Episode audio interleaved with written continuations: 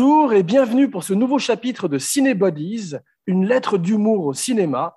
Je suis votre hôte Jean Vega, podcasteur à gage, et j'accueille à nouveau aujourd'hui avec joie dans l'émission mon cinébody, le scénariste Jules Vachaud, l'homme qui aimait les films, mon partenaire en crime, et qui va écumer avec moi les bas-fonds de la ville des anges dans Cinébodies numéro 52, Pulp Fiction, 1994, réalisé par Quentin Tarantino. Et maintenant, Royal with Cheese pour tout le monde. C'est Abracadapod qui régale. Damn, it feels good to be a gangster. A real gangster ass nigga plays his cards right. A real gangster ass nigga never runs his fucking mouth cause real gangster ass niggas don't start fights. Bonjour mon Cinébodies, comment vas-tu? Bonjour Cinébody, écoute, ça va, d'attaque pour euh, ce nouveau euh, podcast. Ravi de te retrouver après une si longue absence, à la manière de Kwai Shang Kane dans la série télé Kung Fu ou de Jules dans le film dont nous allons parler aujourd'hui. Tu es parti pour prêcher la bonne parole sur les routes du monde, petit scarabée. C'est ça.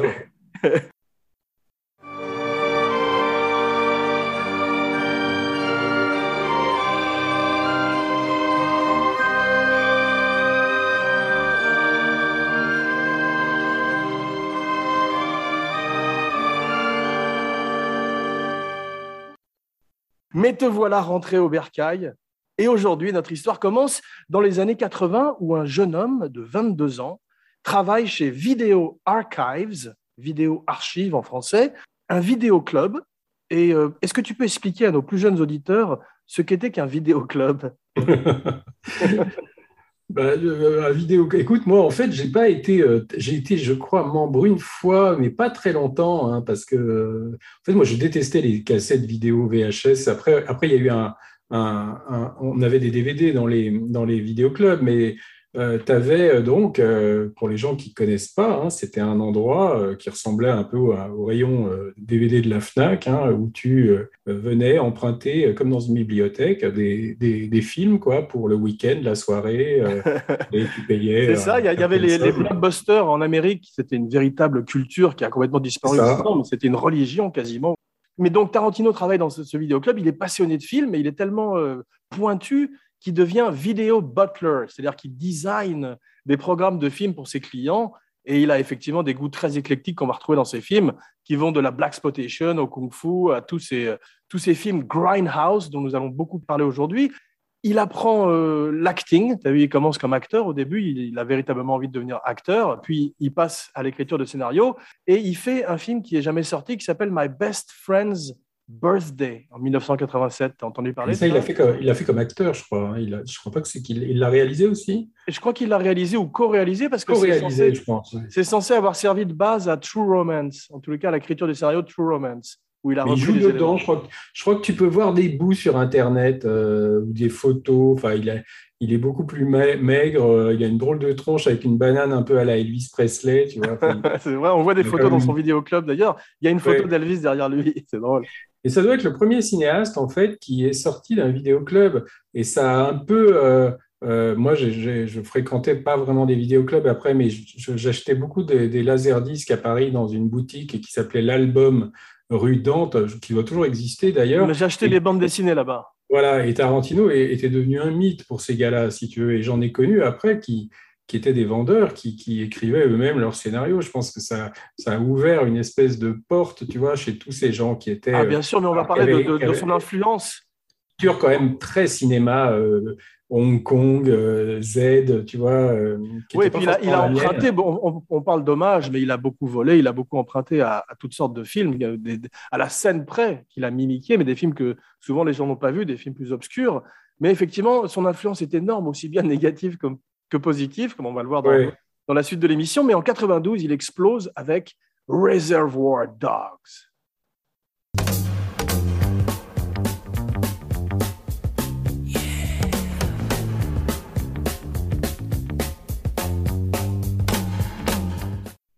Qu'est-ce que tu penses du Réservoir Dogs? On écoutera ta liste en fin d'émission. Moi, j'aimais bien, euh, quand je l'ai vu, je me souviens, alors je, moi, comme j'écrivais dans la revue Positif, hein, la, revue Positif avait tout de suite beaucoup euh, soutenu Tarantino dès son premier film. moi, je l'ai vu, je me souviens, à une projection euh, organisée par Positif. je me souviens que Tarantino était, était, était à la sortie, euh, il, était à Paris, hein, c'était juste après le Festival de Cannes où, le film avait été présenté. Il avait une dégaine assez curieuse, je me souviens, il avait un grand euh, imperméable gris et il avait un short dessous rose, tu vois, euh, une sorte de short fluo Adidas, un peu comme ça, et avec des chaussettes noires et des baskets. Enfin, il, il, a cultivé très tôt un personnage, effectivement, un peu rock'n'roll, il, il, il s'est mis en avant, ce qui fait qu'il est devenu un metteur en scène star que les gens connaissaient. Ce n'était pas complètement le cas pour tous les metteurs en scène juste avant lui. Quoi. Oui, oui, il avait plutôt, euh, il avait un peu la popularité d'un chanteur de rock, hein, plus que d'un que d'un metteur en scène. Quoi. À travers le monde d'ailleurs, parce qu'on voit au Japon aussi bien que, que, que, dans tous les pays du monde, il a une énorme popularité. Mais bon, Reservoir Dogs est pas mal pompé sur euh, City on Fire de Ringo Lam, je crois. Tu l'as vu l'original? Alors non, moi je l'ai pas vu parce qu'en fait, euh, moi les films de, que Tarantino idolâtre, hein, tous ces trucs de, de enfin, ou les films de vampires, euh, comme il a repris après dans From Dusk to Till Dawn. Ah, ça, on en parlera parce que c'est pas complètement réussi pour moi. Ce film. Non, mais c'est, moi, c'est pas trop ma culture. Hein. Même les, les, les, films de Hong Kong, tous ces bidules de, de Ringo Lam ou de. de euh, donc, moi, je me souviens qu'il y a plein de gens qui croyaient euh, tout d'un coup, ils, ils, s'étaient trouvé une niche, tu vois. Tout d'un coup, c'était, ça faisait très bien de, de, de dire que tu connaissais tous les films de Hong Kong, tous les films de. Moi, ça m'a jamais branché. Je dis pas que c'est pas bien, hein, mais moi, ça me parlait pas ces trucs-là. Donc, j'aimais beaucoup les films de Tarantino, mais j'aimais pas spécialement les films que lui euh, idolâtrait. Tu vois je préfère Kill Bill, moi, à, à, un film de Hong Kong, de sabre ou de je sais pas quoi. il y, en a ah bah ça, on en parlera parce que moi, c'est exactement le contraire. Je préfère ah ouais Hong Kong de sabre. Non, moi, franchement, ça me touchait pas, quoi. Et, euh, et, pareil pour, euh, pour tous ces films Gore, Z. Parce que bon, il a quand même amené à un moment, euh, il voulait un petit peu, c'est la culture cinéphage, ça, c'est de tout mettre au même niveau, tu vois. C'est-à-dire que un film Z, finalement, a autant droit de citer que que je dis n'importe quoi, Citizen Kane, tu vois, où enfin, tout est mis au même niveau. C'est-à-dire, et ça, moi, je trouve que c'est pas bien. C'est-à-dire que tu peux, tu peux aimer des films Z hein, ou des films bis, ça, tu peux y prendre un certain plaisir. Souvent même, euh, on prend du plaisir à avoir un nanar hein, quand on est cinéphile.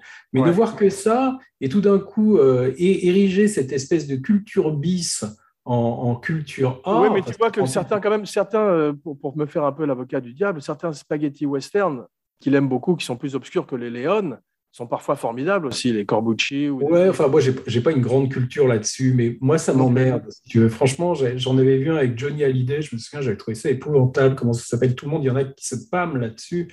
Le spécialiste, je crois, ça s'appelle, non? Je sais pas, je l'ai pas vu celui-là. Le Corbucci. Johnny est tellement nul là-dedans, si tu veux, que, que moi, ça m'a, ça j'adhère pas du tout à ça. Alors, il y a des films de Sergio Solima, oui, j'ai dû en voir un, c'est pas mal, tu vois, mais enfin, franchement, il y a C'est un peu comme le Black Exploitation, les bandes son sont souvent ouais, exactement. Que le film lui-même. Ouais.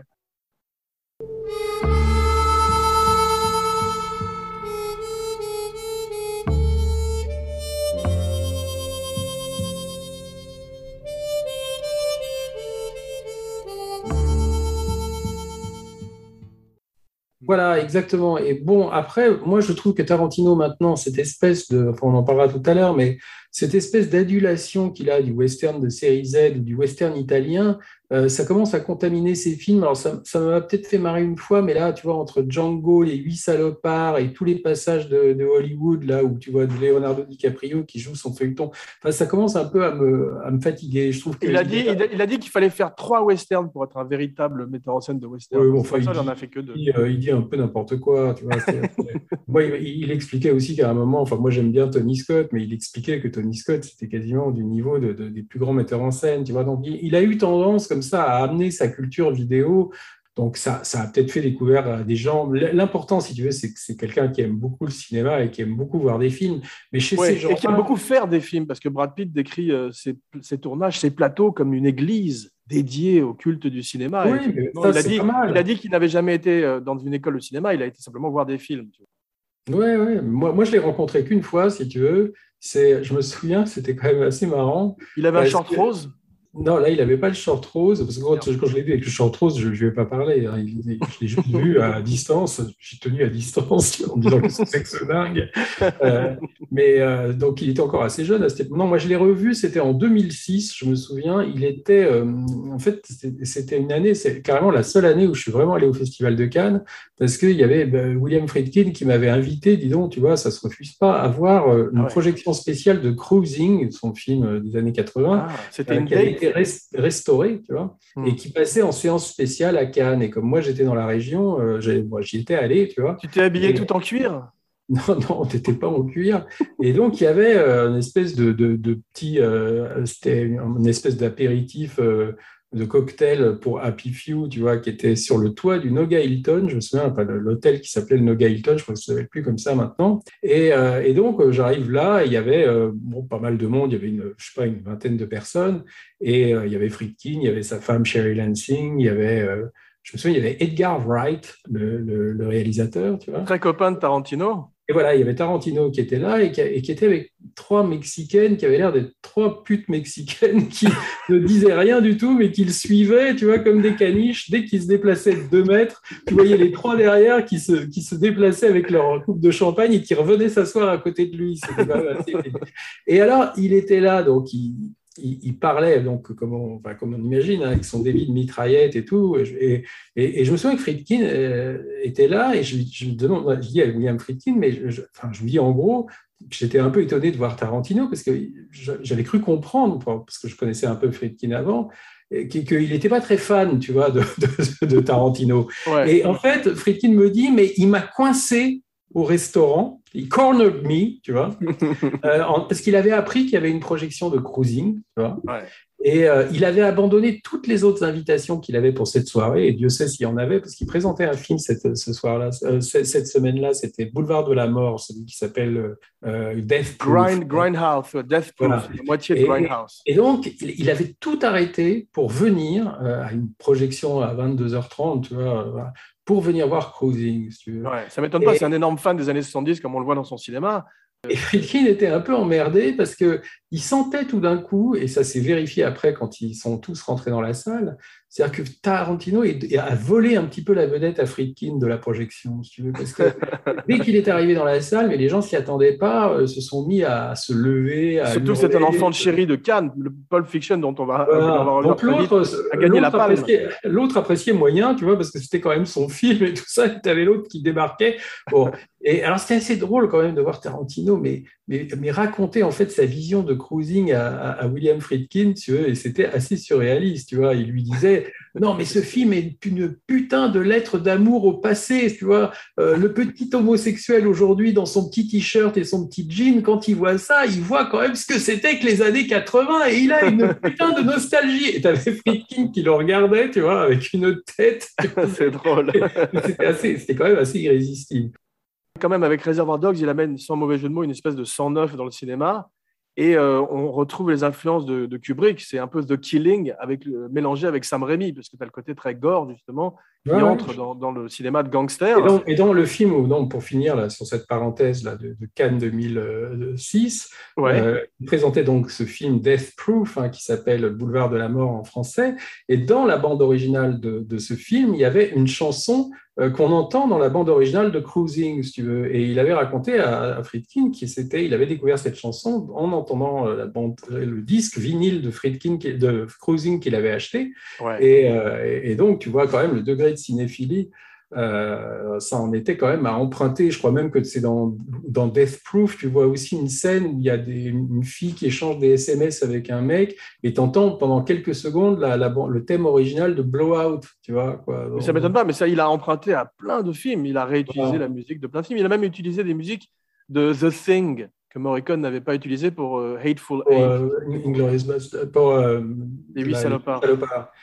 Mais euh, bon, enfin, en dehors de ça, euh, si tu veux, bon, c'est quand même quelqu'un qui a un univers personnel, c'est pas juste des citations, même si quand même son cinéma est essentiellement quand même constitué de, de, son rapport au cinéma. C'est-à-dire, c'est quelqu'un qui est, qui, est, qui est en. Par exemple, un cinéaste comme Brian De Palma, à qui on a vraiment reproché souvent de faire des emprunts aussi, hein, de, de, de, plagier même, jusqu'à certains points. Euh, certains en particulier Hitchcock, oui. Et le Moi, quand on avait fait notre livre avec lui, on avait en fait découvert à quel point c'était une idée vraiment très très générale, parce que chaque film en fait parle de quelque chose de très personnel, c'est-à-dire et il y, a, y a un élément autobiographique dans presque chaque film de De Palma. Absolument. absolument. Euh, alors que chez Tarantino, moi, je, je ne vois pas ça. Peut-être que c'est là, hein, mais, mais je vois en fait des espèces de dommages pastiches très brillants. Euh, très maîtrisés, hein, parce que c'est quand même extrêmement bien réalisé, mais, mais, au bout d'un moment, là, on en est maintenant, tu vois, quand, quand Pulp Fiction est sorti, c'était son deuxième film, donc c'était, pour moi, c'était presque Pulp Fiction. Moi, je trouve que c'est presque un film qui a l'importance euh, de à bout de souffle, tu vois. C'est quelque chose qui a montré quand même comment. Je suis d'accord avec toi comment on pouvait euh, complètement réinventer un genre, comment on pouvait s'amuser. Le twister, le tordre et en faire autre chose. Ouais. Alors qu'on en était, on avait l'impression quand même qu'on avait un peu tout fait. Il a montré qu'on pouvait jouer avec la narration, euh, que finalement le scénario était très conventionnel, qu'on pouvait même dans un film grand public bousculer la chronologie, tu vois, montrer des gens se faire tuer au milieu du film et quand même les convoquer pour la dernière. Bien sûr, mais il a changé la grammaire d'une certaine manière et on va voir que ça va influencer. C'est extrêmement de en scène. Je trouve qu'après, il est finalement, il est, il est devenu un peu sage, c'est-à-dire je trouve pas que c'est, même si je peux prendre du plaisir hein, à tous ces derniers films, je trouve pas que ça soit aussi euh, bien que, que, Pulp Fiction ou Reservoir Dogs, tu vois. Je suis assez euh, d'accord avec toi, mais justement, c'est un bon point d'entrée dans le film, le scénario. Au départ, euh, je voudrais parler un petit peu de Roger Avary, si tu veux bien. Roger Avarié. Bravo, qui est son co-scénariste. Et euh, il, se base sur un film à sketch de Mario Bava. On parlait d'influence obscure. Et c'est vrai que le film, a une, avec ses vignettes, a un côté film à sketch quand même, ce qui fait que 2h34 passe relativement euh, vite aussi. Ouais, mais ce qui est marrant, c'est qu'il a fait un film à sketch juste après Pulp Fiction, qui est probablement son film le moins connu, enfin où il a réalisé. Euh, Four Rooms, c'est ça? Voilà, qui, moi je trouvais un vraiment très mauvais film. Ah, je suis d'accord. Euh, même son sketch. Personne ne te contredira. Voilà, même bah, d'ailleurs personne ne l'a vu. Hein. Moi je l'ai vu. Euh, c'est pour ça. Mais c'est un très mauvais film qui a aucun intérêt, et c'est un film à sketch aussi, tu vois. Donc. c'est vrai. Mais Roger Avary, lui, épouse une structure beaucoup plus proche des livres, en fait. Ce sont des chapitres. C'est ça, ouais. C'est ce qu'il disait, c'est-à-dire que lui avait voulu structurer ses scénarios plus comme des romans, tu vois, parce que c'était quelqu'un qui était beaucoup marqué par des, par des, des, écrivains comme Elmore Léonard ou des, des, gens comme ça. Et puis, et, puis par une littérature pulp, justement. Voilà. Il reprend dans le film avec euh, Modesty Blaze, qu'on voit qui est lu plusieurs fois par euh, le personnage de John Travolta. Mais ce qui, est, ce qui les intéressait, eux, Avary et lui, c'est de prendre les vieilles histoires, justement, des polars, tu sais, du, du, du parce que le mm. film est, défini comme un, un néo-noir. Donc, prendre ces vieilles histoires de noir avec le boxeur qui doit tomber, les gangsters, le, gangster qui doit sortir avec la, la, femme de son chef, etc. et tout, et les twister et les confronter à la vie réelle pour voir comment tout d'un coup les choses partent en couille, tu vois, dans la vérité. Et ça, ça l'intéressait beaucoup. on peut faire une parenthèse sur le néo-noir, hein, parce que ça, c'est un courant en fait qui est né dans les années 90. Hein, le néo-noir, Tarantino n'est pas le seul metteur en scène à s'être illustré là-dedans. Euh, et ils avaient quand même tous un point commun, tous ces films du néo-noir, c'est que c'était des films que souvent, tu vois, le polar était souvent centré, bon, bah, comme pas mal de genres cinématographiques, sur un protagoniste. Et là, il y avait une volonté de décrire souvent un, groupe, enfin, c'est-à-dire plusieurs personnages. Euh, c'était, le film n'était pas centré juste sur une personne. Et, tu vois, des films comme Usual Suspects de, de, de, Mais qui vient après, justement qui vient après. C'est un enfant euh, de, de Mais moi, euh, enfin moi, l'influence, enfin Tarantino pour moi, si, tu regardes bien un film comme euh, Sailor et Lula de, David Lynch, tu vois, qui date de 90, je trouve que c'est là que moi, la première fois, j'ai vu un espèce de mélange. Que j'aime bien d'ailleurs, parce qu'il y a mon héros Nicolas Cage. De comédie un peu, tu vois, de, comédie noire un peu, avec des éléments de, gore, de, de, films extrêmement gore.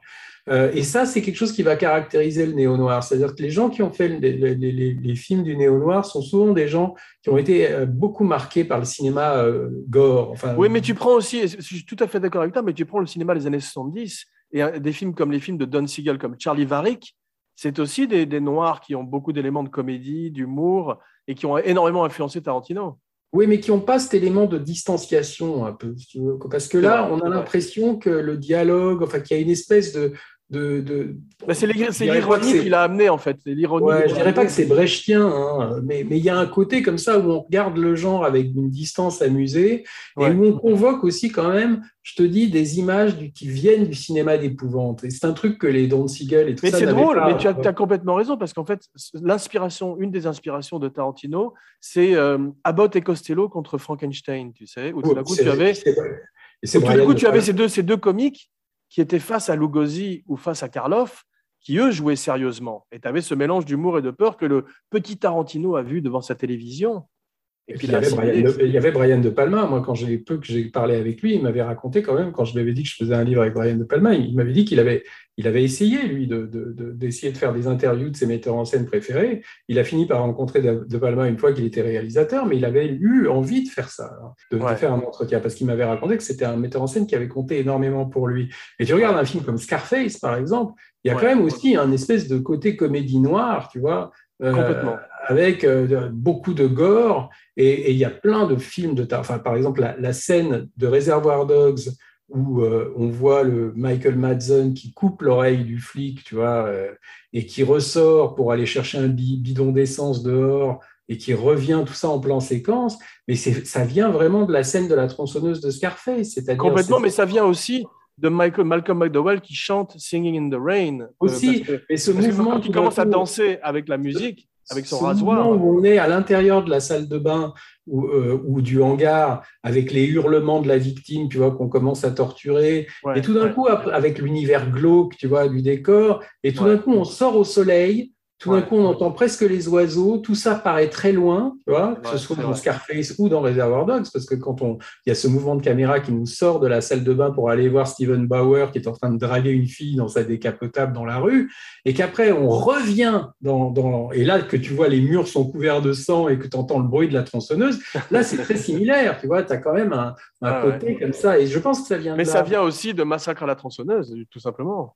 Oui, mais t'as pas ce, j'ai pas un souvenir que dans Massacre à la tronçonneuse, il y a un plan séquence comme ça où on, où on sort de l'enfer pour aller. Vous n'avez euh, pas les moyens, effectivement. Voilà, au soleil, où on revient après. Euh, non, donc vrai, là, ça vient vraiment de ça. Et, et, et, je pense franchement qu'il a été marqué par ça et qu'il l'a poussé après vraiment beaucoup plus loin, parce que chez, chez Tarantino, il faut quand même bien voir que c'est le dialogue qui drive tout, hein, quand même. c'est, Exactement.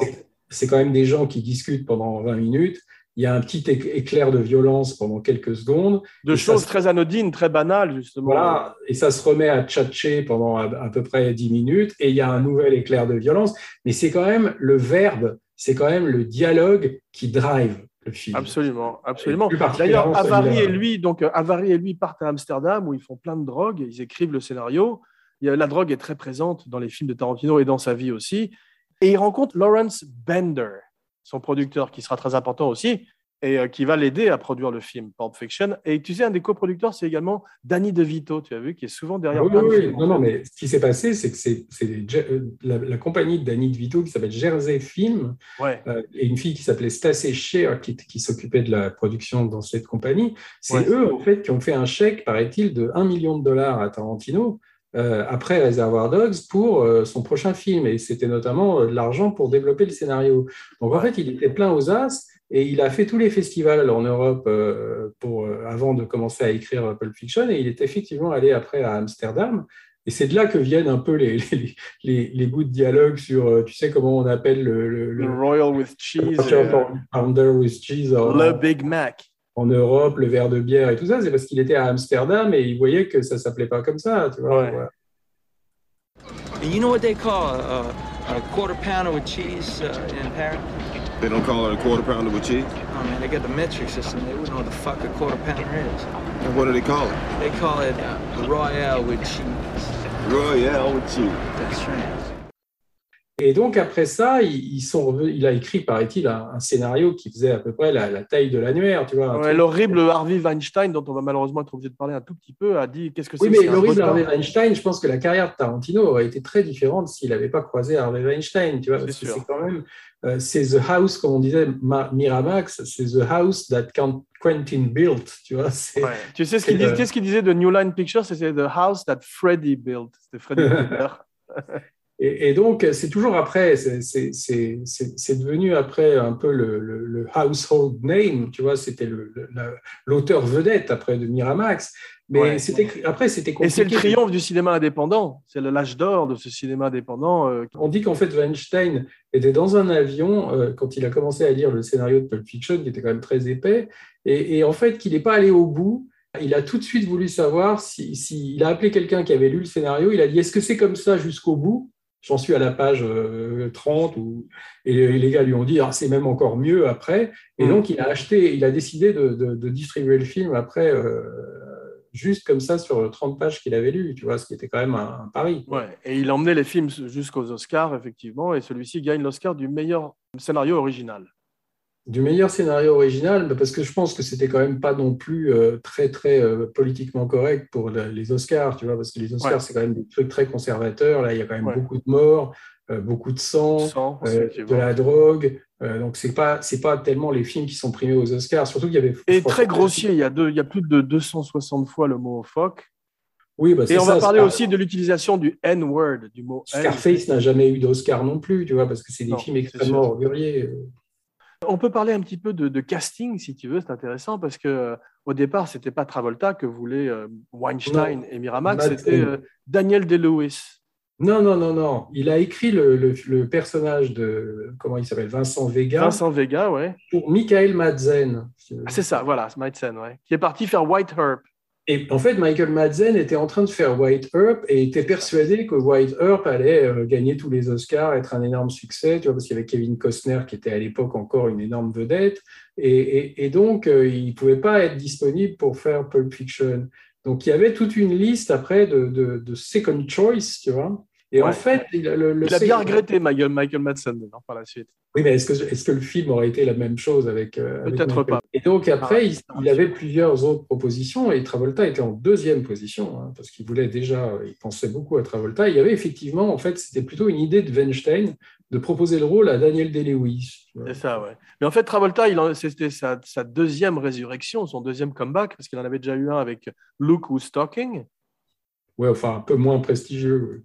Non, c'est sûr, mais ça l'avait remis en salle, du moins commercialement. Et tout d'un coup, avec ce film-là, c'est le... il termine de, de, de revenir. Il y a une anecdote assez, incroyable. Il y a une, anecdote assez incroyable sur la rencontre entre Travolta et, Tarantino. C'est-à-dire que quand euh, Travolta a appris que ce jeune mec dont tout le monde parlait déjà pas mal à Hollywood, hein, puisque Reservoir Dogs avait été euh, une sensation, euh, il a appris qu'il y avait ce jeune euh, auteur-réalisateur qui voulait le rencontrer dans l'idée peut-être de, lui proposer un film. Euh, il était d'abord très étonné parce qu'il était, comme on dit, ice cold tu vois, à, Hollywood. Mmh. Et, donc, euh, bah, il accepte de le rencontrer. Il est même plutôt touché, tu vois. Euh, et, donc, euh, Tarantino le, convoque en fait euh, dans le, la chambre, dans, une sorte de, condominium, enfin d'appartement où il ne sait pas où il habitait. Hein, Mais ça ressemble aux appartements qu'on voit dans le film d'ailleurs. Un peu, ouais, quand on voit Bruce Willis, tu vois, c'est un peu cet appartement-là. Et en fait, Travolta n'en revient pas. C'est-à-dire que j'ai lu une interview de Travolta, hein, il le racontait. il, il s'aperçoit qu'en fait, Tarantino est dans un appartement où lui a habité quelques années avant. C'est ça, j'ai entendu ça, c'est extraordinaire. Hein. Et donc, il, le rencontre et en fait, il venait lui proposer un rôle pour euh, From Dusk Till Dawn, tu vois. Ok. Et, en fait, Travolta écoute ça et dit en fait qu'il n'est pas branché du tout film de vampire, tu vois. Et qu'il est désolé, mais, euh, mais que bon, une prochaine fois, euh, s'il a autre chose à lui proposer. Et là, il dit j'ai peut-être quelque chose d'autre, mais je ne sais pas encore si le comédien, enfin, il y a un comédien à qui je l'ai proposé qui va peut-être pas pouvoir le faire, mais, euh, mais s'il ne le fait pas, peut-être que ça vous intéresserait. Et il lui raconte en gros le, personnage de Pulp Fiction. Et Travolta, tout d'un coup, se dit un héroïnomane, euh, tu vois, enfin, trouve le choix quand même un peu étrange, tu vois, par rapport à ce qu'il avait fait avant. Surtout que, euh, que Tarantino lui avait dit qu'il avait été très marqué par Blowout, tu vois, le film de De Palma. et c'est pour ça qu'il l'admirait autant, c'est parce qu'il avait il trouvait que c'était une performance d'acteur incroyable. Et Travolta ne faisait pas tellement la connexion, tu vois, entre le personnage de Blowout et un, personnage comme celui de Pulp Fiction. Mais toujours est-il que c'est comme ça que ça s'est passé, c'est-à-dire qu'après, il lui a proposer le rôle et que Tu as vu ce qu'ils ont fait aussi ce soir-là? Ils ont, euh, Tarantino a sorti un jeu de société tiré d'une oui, des G.I. Joe, il avait des espèces de, de, poupées mannequins. Tu sais, oui, mais aussi la, Travolta s'était fait connaître en Amérique avec, avec une série télé du nom de Welcome Back Cotter. Et Tarantino lui a sorti le jeu de société de Welcome Back Cotter et ils ont commencé à jouer sur le lit. comme des... Ah non, mais c'était le gros fan, tu vois. Et, donc l'autre était probablement sûrement assez touché parce que lui, il était un peu, en, un peu has-been hein, quand même, Travolta, à cette époque-là, même s'il y avait eu le, le Who's Talking. Euh, et donc, il s'est quand même posé des, il s'est posé des questions, Travolta, après, sur le plan éthique. Ça paraît curieux, hein, mais je ne sais pas si c'est lié à la scientologie ou. Mais enfin, ça le gênait beaucoup, a, priori, d'incarner un, héroïne addict, tu vois. Mais on peut en parler un petit peu, parce qu'effectivement, c'est surtout un héroïne addict qui n'est pas du tout puni pour son addiction d'héroïne et qui est simplement. Euh, c'est parce qu'on lui tire 50 balles dans le cul qu'il meurt par la suite. Mais quand il prend de l'héroïne, tout va bien, tu as vu? Oui, puis il a même plutôt l'air d'aimer ça. Enfin, quand tu vois comment c'est filmé, euh, tu as une espèce de, shoot qui est quand même filmé de manière assez explicite. Et, très, euh, très fétichisé par Tarantino. Comme Et tu as vu quel est le travail de recherche que Travolta a fait pour l'héroïne? Parce qu'il en a Je crois qu'il est allé voir des, héroïnes addicts. Oui, il a, euh, Tarantino l'a branché sur un héroïnomane ou un ex-héroïnomane qui lui a dit jamais tu pourras répliquer cet effet. Ce que tu peux faire de plus proche de l'effet de l'héroïne, c'est de boire plusieurs shots de tequila et de te mettre dans un jacuzzi. Et il a fait ça et euh, il a dit je fais de la recherche pour le film, tu vois. Et euh, il a aligné des shots. la force du casting, c'est que c'est quand même un rôle complètement inattendu. Euh, que Travolta était quand même un, acteur populaire que les gens finalement avaient envie de voir revenir un jour. Je pense que ça, ça, ça, joue aussi. Il est formidable dans le film, hein. ceci dit, il est extraordinaire. il était tellement en dehors de son. Enfin, et cette idée géniale quand même de, de le faire redanser, hein, c'est-à-dire de, de, faire une scène à un moment où il doit gagner un concours de danse, tu vois. Et, ça n'a pas été écrit pour lui, parce que c'était pour Madeleine. Du tout, du tout. C'était un hommage euh, à bande à part de Godard. Et donc, ça prend tout d'un coup une dimension un petit peu euh, presque mythique, hein, comme ça, quand, tu, quand, tu, vois, parce que ce personnage est tellement défait, tellement zombiesque, hein, le personnage que Travolta incarne, puisqu'en plus, il est dépensé à ce moment-là du film. Il y a des moments où il ressemble à Tommy Wiseau de The Room. cheveux longs, tu sais. On dirait presque un espèce de vampire un peu, tu vois, euh, complètement. Et je trouve que quand ils sont dans ce décor là où se passe le concours de danse, qui est une sorte presque de musée un petit peu de toutes les icônes américaines, parce que le décor le plus cher du film. Voilà, c'est une sorte de joint, de hamburger joint comme ça, mais hollywoodien avec des, des, serveuses qui ressemblent à, à, à, Marilyn Monroe ou à, ou à comment euh, d'autres actrices comme ça euh, des, années 50. Et on a l'impression que c'est un petit peu euh, un espèce de musée de toutes les icônes de la pop culture France, américaine, et que finalement Travolta a presque sa place là-dedans aussi, tu vois, puisque lui était quand même ah bah, une icône des années 70. Hein. ça n'a peut-être pas duré très longtemps, mais Saturday Night Fever ou Grease ont quand même été des succès tellement considérables pendant peut-être deux, trois ans. C'est vrai euh, qu'il aurait tout à fait pu avoir sa place. Donc, tu as cette espèce de, musée Grévin, ouais. Voilà, tu as une espèce Mais ça participe à l'intemporalité du film, justement. Voilà. Le fait des années 50 aux années 70, que ces deux types soient habillés comme des chauffeurs de limousine aussi, fait que, avec, dont un qui est un hommage à la Black Spotation, tu as vu, euh, on va parler beaucoup de Samuel Jackson, bien sûr, Samuel L. Jackson. Tu as vu, au départ, il devait avoir une énorme afro. Et finalement, ils ont essayé ce qu'on appelle les Jerry Curl, qui étaient à l'époque à la mode, euh, en particulier Ice Cube portait des Jerry Curl il est extraordinaire comme look parce que justement ça mélange les genres. c'est un, un, casting absolument parfait. Si tu veux. Au départ, c'était Laurence Fishburne, tu as vu? Euh, Oui, enfin, je crois que ça, de toute façon, c'était jamais, t'as jamais les acteurs que tu que tu veux. ouais. Et Paul Calderon a failli l'avoir, celui qui joue le barman dans le dans le film, English Bob. Et finalement, euh, Jackson, il avait fait quelques films avant. Il, a, il avait fait un crackhead très remarqué dans Jungle Fever. Oui, il a, eu la, il a même eu un prix d'interprétation à Cannes, hein, je crois, euh, grâce à ça. Ah, c'est ça, ouais. Il avait une mort euh, formidable dans Goodfellas, tu te rappelles? Et lui est un ancien, euh, enfin, j'avais lu une interview de lui où il racontait quand même qu'il était très, très, très, très addict à la drogue quand il était sûr, un peu absolument au crack, justement, et il a failli y rester, non, c'est sûr. Et, et c'est lors de sa deuxième audition, quand il revient, qui gagne le rôle, tellement il est extraordinaire. Il a dû lire le passage de Ézéchiel, tu sais, ce passage de la Bible. Ce qui est drôle, c'est qu'il paraît qu'il y a toute une palanquée d'acteurs qui ont refusé un rôle dans Pulp Fiction. Hein. À cause souvent de l'héroïne, surtout, et de, la, et de la violence, bien sûr. Matt Dillon, par exemple, avait été, euh, enfin, il avait écrit le rôle du boxeur joué par Bruce Willis pour Matt Dillon. Tu vois. Et Matt Dillon n'a pas voulu faire le rôle, tu vois. Donc, euh, et, donc, ils ont rappelé Bruce Willis, qui était aussi à cette époque-là un peu asile. Bruce Willis voulait faire le rôle de, de Travolta au départ. Euh, c'est possible, oui. Ouais, de, même, de même que euh, DiCaprio voulait faire le rôle de Brad Pitt dans Once Upon a Time in Hollywood, ça arrive souvent. Et surtout, DiCaprio, il l'avait contacté au départ pour faire le nazi de Inglorious Bastards. Hein. Ils ont été à deux doigts euh, de collaborer. Collaborer, c'est le mot. Le rôle de Christophe Waltz? Ah oui, oui, au départ, ah, c'était DiCaprio qui était envisagé. Qui finirait par faire un méchant dans Django Unchained. C'est ça. Ouais. moi, je pense que c'est ça aurait été bizarre de voir DiCaprio en Asie. Je pense qu'on y aurait. Je suis d'accord. Aussi bizarre que de voir Tom Cruise en Asie dans Valkyrie, tu te rappelles? Ah oui, alors là, ça c'était grotesque. Parlons un peu de Uma Thurman, qui est très belle. Moi, je l'avais vue euh, nue. Elle m'avait frappé dans euh, Le Baron Munchausen et dans euh, Les Liaisons dangereuses. Sublime actrice. Et là, elle est Maya Wallace. Elle aussi refuse au début. Tarantino l'appelle et lui lit le script au téléphone, dit la légende, Print the Legend. Et au départ, il y a eu énormément d'actrices qui ont été pressenties, comme tu peux l'imaginer. On parle de Holly Hunter, Meg Ryan. Harvey Keitel, qui joue Winston Wolfe, le nettoyeur, était le premier choix de Tarantino. Il a été très instrumental dans la production, dans, la création de Reservoir Dogs. Il a, aidé, il a aidé beaucoup le film à se monter. Il retrouve également Tim Roth. Au départ, tu as vu, il a failli prendre euh, Tim Roth et Gary Oldman pour faire les rôles de Jules et Vincent, et il aurait appelé le film Two English Guys. Ça aurait donné quelque chose de très très différent. Reservoir Dogs, il y avait Monty Hellman aussi qui avait été très instrumental pour la, production, parce qu'au départ, Monty Hellman devait réaliser Reservoir Dogs. Et tu as vu qui, qui voulait Tarantino pour Reservoir Dogs, pour, en hommage à The Killing justement? Euh, C'était Elisha Cook, non? Non, Timothy Carey. Ah oui, Timothy Carey. Qui, le film euh, lui est dédié en partie, mais je crois qu'il devait être trop vieux à l'époque déjà. Pour le rôle de Tim Roth, les producteurs préféraient Johnny Depp ou Christian Slater, qui jouerait dans True Romance. Mais moi, je trouve, si tu veux, euh, par exemple, dans, dans, Pulp Fiction, ce qui est drôle, c'est que le passage avec Harvey Keitel, tu vois, euh, qui s'appelle The Wolf, je crois, euh, le personnage qu'il incarne. C'est ça. moi, moi, je trouve que c'est une des faiblesses du scénario, si tu veux, qui est quand même relativement très, très bien écrit.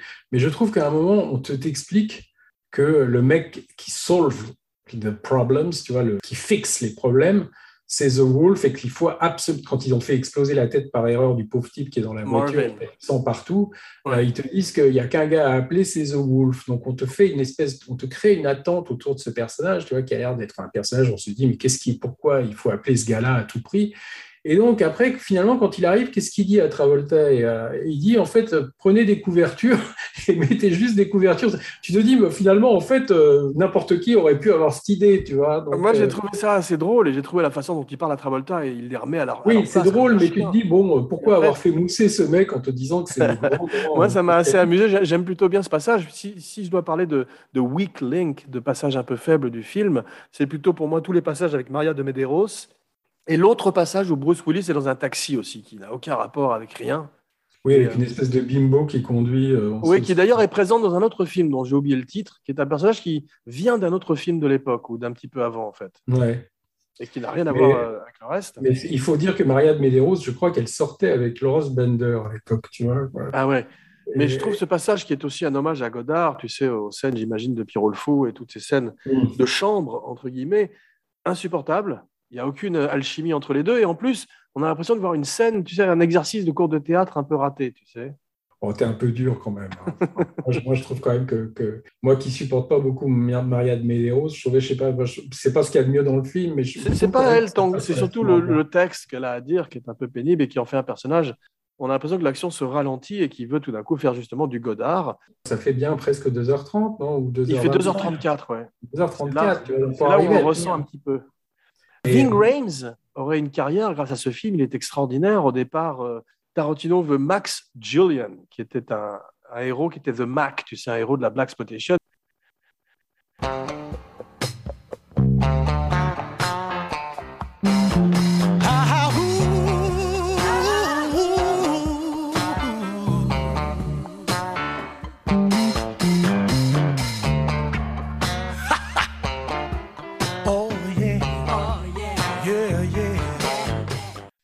Mais comme le dit mm. lui-même Ping Rames en, interview, il était hors de question que Max Julian, The Mac, fasse une scène comme celle avec les Redneck, qui est une scène qui rappelle Délivrance par sa violence, mais mm. qui est traitée sur le ton de la comédie, tu as vu quand même. Je veux dire la scène avec le Gimp Oui, c'est ça, la scène avec le Gimp où il se retrouve dans cette cave avec ces types qui sont des Redneck sadomaso. Et donc, il y a un gars là-dedans, un, des acteurs, pas le gars qui joue le Gimp, mais l'autre. Peter Green. Peter Green, qui est un type qui, était, qui, a, eu une trajectoire assez incroyable parce qu'il était complètement héroïnomane. Hein. Ouais, très accro, ouais. Il a joué dans un film qui s'appelle Clean Shaven, qui est un film assez effrayant sur. Euh, comme si tu étais dans la tête d'un serial killer, d'un tueur d'enfants. Ah c'est un film assez perturbant. Il est dans hein. Usual Suspects aussi. On le voit dans tous les films des 90. C'est dans un film que j'avais vu, moi, d'un gars qui s'appelle Nick Gomez, qui est en fait un gars qui après réalisé pas mal d'épisodes, je crois, des. Je me demande si c'est pas Les Sopranos. Euh, et le, truc, ça c'était très tarantinien aussi. ça s'appelait euh, Laws of Gravity, je crois. ah oui, mais c'est un film mis en scène par euh, Avary, ça. Non, non, c'est fait par, c'est mis en scène par Nick Gomez, mais je me demande si c'est pas produit par Laurence Bender. Ah, je comprends que Laws of Attraction, peut-être. Ouais. tu, dois Laws, of Attraction, Laws of Attraction, c'est Roger Avery. C'est ça. Et ça, c'est Laws of Gravity. Ok. ok. Et donc Peter Green jouait là-dedans et c'était une sorte de film un petit peu style diarrhée verbale avec des mecs qui n'arrêtent pas de se hurler dessus tout le temps en brandissant Mais tous ces enfants de Tarantino, il y en avait un autre qui s'appelait euh, Huit têtes dans un duffel bag. Il y avait aussi Things to Do in Denver When You're Dead. tous ces films. Tous ces films où tout d'un coup, tu avais, ou Ace's Eye, tu sais, tous ces films où, où tu avais tout d'un coup des gangsters comiques sont assez insupportables. C'est là où il a fait autant de bien au cinéma qu'il a fait du mal aussi. Et ah, puis il y en a même eu en France. Il y en a qui ont essayé de faire ce genre de film en France aussi. C'était ah, terrible. terrible. Un film avec Roman Boringer, Melville. En plus, j'ai une théorie avec Pulp Fiction qui, euh, tu sais, on dit que la comédie est morte en Amérique aujourd'hui. Il n'y a plus beaucoup de, de, comédies qui se font. Et je pense que tu peux retracer ça à Pulp Fiction, qui tout d'un coup a montré qu'un film de gangster ou un film gore pouvait être aussi drôle, voire plus drôle qu'une comédie traditionnelle. ils ont quand même toujours des, des, des, comédies bien lourdingues. Hein, euh, Pas beaucoup. Tu regardes des gens comme euh, Sandler ou Ferrell, tous ces gens-là euh, ont disparu. Ben Stiller ne tourne plus non plus. Il n'y a plus beaucoup ces grosses comédies qui se faisaient à une époque. Les dernières grosses comédies, c'est Hangover. Et Todd Phillips, justement, tu vois un film comme Joker, c'est mm. aussi un enfant de Tarantino qui mélange l'humour noir et le gore et la, et la tragédie. Oui, oui, c'est vrai, mais je pense que franchement, chez Tarantino, il y a quand même aussi euh, une, volonté quand même de jouer avec les codes, tu vois, et de, déstructurer les choses. Et, il y avait pas mal de films à cette époque-là qui, qui, faisaient un peu un côté poupée russe, comme ça, qui voulaient euh, tu vois, un petit peu bouleverser la, narration traditionnelle, parce que je crois que c'est lui qui avait un petit peu initié ça. Il inventait rien, hein. il reprenait un peu ce que Kubrick avait fait dans, The Killing, mais il n'y avait pas cet humour-là, il n'y avait pas cet humour noir ou cette distanciation dans The Killing, tu vois. Il a quand même réussi à proposer quelque chose de, finalement et de comment faire du neuf avec du vieux, tu vois quoi. Mais, mais, mais quelque chose qu'on avait l'impression d'avoir jamais vu avant, quoi. Et, qui, a, qui a eu une, une postérité après euh, qui presque est aussi calamiteuse. Enfin, les films, les bons films qui sont sortis de Pulp Fiction sont assez peu nombreux. Alors non, mais tu as quand même des films comme euh, Train Spotting, Usual Suspects dont tu parlais, euh, Memento. Tous ces films-là sont des bons enfants de Pulp Fiction d'une certaine manière, qui n'auraient peut-être pas vu le jour sans Pulp Fiction. Ouais, mais Memento, c'est quand même pas très marrant, tu vois. Quoi. non, c'est pas très marrant, mais ça a cette même structure éclatée, en tous les cas renversée, qui n'aurait peut-être pas eu lieu avant Pulp Fiction il a au moins montré, si tu veux, que le cinéma pouvait s'échapper un petit peu de cette structure linéaire, tu vois, qui finalement dicte tous les films depuis. Euh, enfin, c'est quand même pas très, très, très audacieux la narration au cinéma aujourd'hui, tu vois. Enfin, mais même. Il montrait qu'on pouvait vraiment faire quelque chose de plus cinématographique en se moquant un petit peu de, la chronologie, puisque quand même de, montrer Travolta à la fin. Euh, mais je me suis, je me suis demandé si le film serait aussi bien s'il était dans l'ordre, et je pense que oui, en fait. Probablement, oui, mais là, ça, rajoute. Comment, expliques-tu cette temporalité éclatée? Pourquoi le fait-il dans le film, à ton avis? Quel est le raisonnement derrière? Je pense que ça, c'est une manière aussi de, cette volonté de vouloir présenter des histoires qu'on a déjà vues de manière un petit peu euh, nouvelle. C'est, parce que tout ce qu'on voit dans Pulp Fiction, c'est, des clichés, c'est des archétypes, tu vois, entre la, la, pépé du gangster. Euh, ce qui est drôle, ce sont les, c'est le côté picaresque du film, quand tu as tout d'un coup le personnage de Travolta qui rencontre une première fois Butch, le boxeur Bruce Willis, dans un bar, et qu'il y a une animosité instantanée entre les deux. C'est drôle, comme premier rendez-vous, d'avoir des, des gens qui se croisent à travers le film comme ça. Ce qu'il y a, c'est qu'il y a un côté presque un peu funèbre dans ce film, même si c'est drôle, si tu veux. Il y, a, y a, un côté presque un peu incantatoire. C'est comme euh, un petit peu une réunion de fantômes. Monsieur. Et, ça, c'est Los, Los Angeles. Los Angeles, c'est une ville de fantômes par moment. Et ça, oui, mais l'idée comme ça de faire, de convoquer un personnage qui finalement est mort pendant le film pour le, le, faire, le faire participer au final, il y a presque un côté, tu vois, où on se moque finalement que les gens soient morts ou pas. Euh, et, on a l'impression que tous ces gens-là sont un petit peu des morts quelque part. C'est vrai, il se, il se sert du scénario comme d'un Ouija board. Parce que même, euh, même euh, le personnage d'Uma Thurman, tu vois, elle, fait une overdose, elle est quasiment morte, tu vois.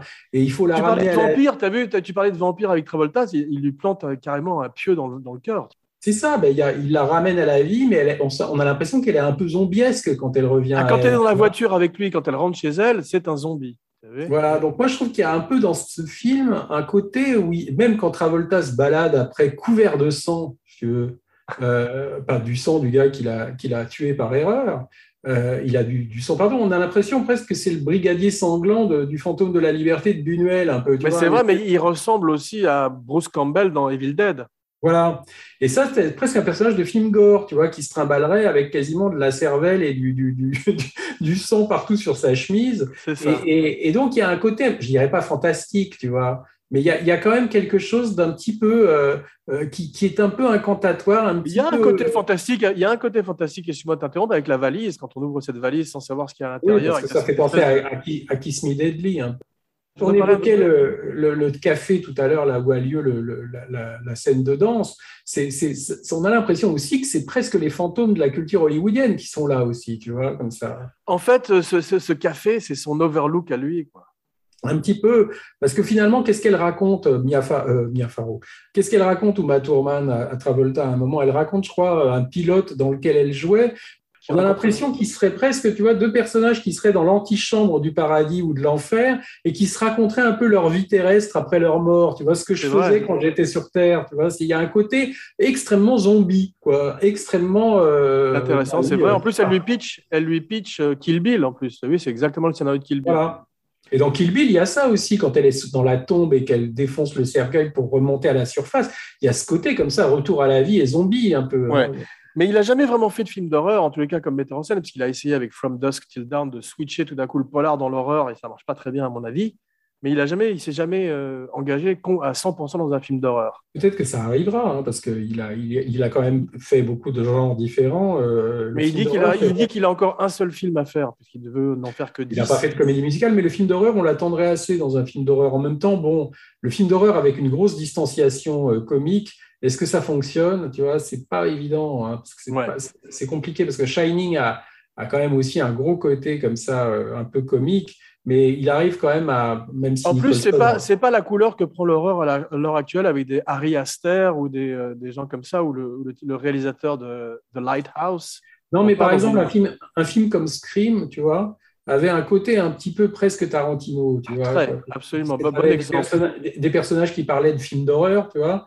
le côté méta, justement, le côté méta où on sort du truc, et puis toutes ces références pop culture dont tu parles, effectivement. Voilà, et toute la, première scène de Scream, ça faisait quand même penser à When, When the Stranger Calls, tu vois. C'est ce, ce, collage post-moderne. Et euh, c'était un film Miramax, je crois, que Scream, non? C'était pas Kevin Williamson Oui, un film Dimension, je crois, la branche horreur de Miramax.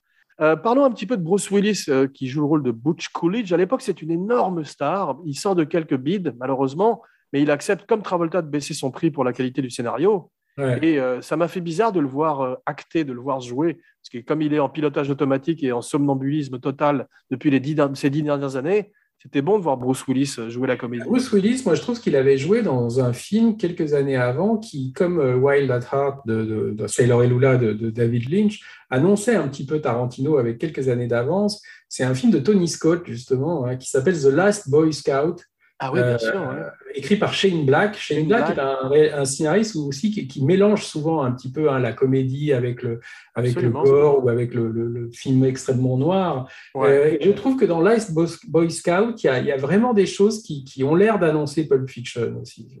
Non, c'est vrai, non, c'est un, très bon exemple, effectivement. Qui a été un bide, hein, d'ailleurs, Last Boy Scout. Ouais. Mais Bruce Willis euh, prend un risque et ça va relancer sa carrière pour les dix années à suivre aussi.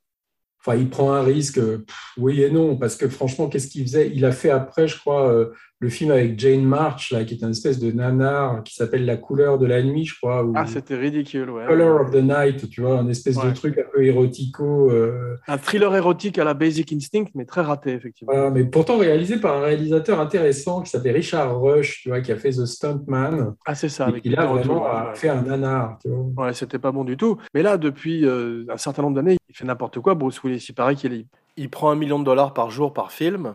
Il arrive avec son hélicoptère, il, prend, l'argent, il, fait, il tourne sa scène. Plus hein, Oui, Ouais. Et ça se voit d'ailleurs. Mais ça n'a jamais été moi un comédien que j'ai vraiment euh, trouvé passionnant. Hein. Mm, je l'aime bien dans le, sixième sens. Je l'aime beaucoup dans Pulp Fiction. T'aimes pas le sixième sens? Moi, franchement, j'aime bien Die Hard, tu vois. Die Hard, il était bien quand même, ouais, faut pas déconner. Mais, c'est jamais, c'est pas vraiment un, comédien qui me passionne, tu vois. Alors que Stallone, tu vois, dans le premier Rocky, des choses comme ça, ou même Rambo, il y a, je trouve que c'est un comédien intéressant. Copland. Je suis d'accord avec toi. Copland, oui. Stallone me touche plus parce que j'ai grandi avec Rocky, c'est sûr. Mais Bruce Willis m'a jamais, m'a jamais vraiment ému, tu vois, dans un film. Ouais, c'est vrai. Je crois dans la vie, en plus, c'est un sale con, ce que j'entends. Stallone avait dit justement de lui à l'époque des Expendables, He's lazy and greedy. Il est cupide et paresseux. Sally Menke, très grande monteuse, qui est la monteuse de Tarantino, je trouve qu'il apporte énormément au film.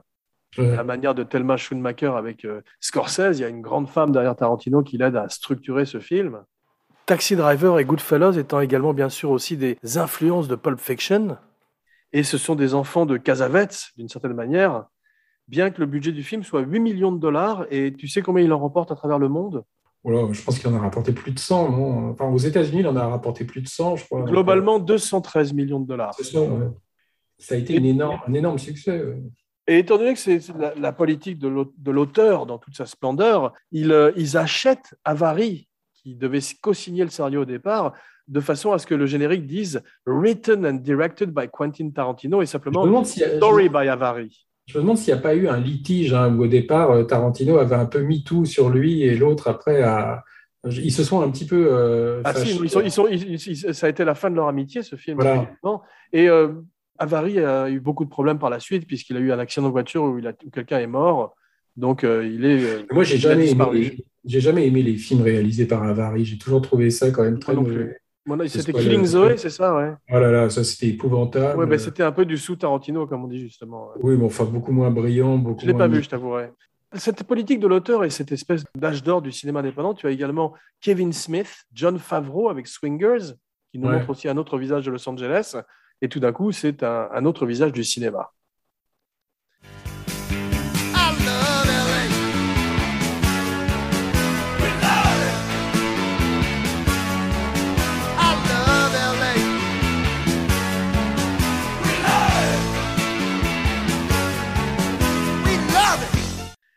J'aime beaucoup les films sur Los Angeles. La deuxième ville, Chinatown, Sunset Boulevard, Whatever Happened to Baby Jane. Il y a une très grande tradition de films qui montrent la face sombre, justement, de la Cité des Anges. Mulholland Drive. Mulholland Drive, très bon exemple. The Long Goodbye, j'adore. The Big Lebowski.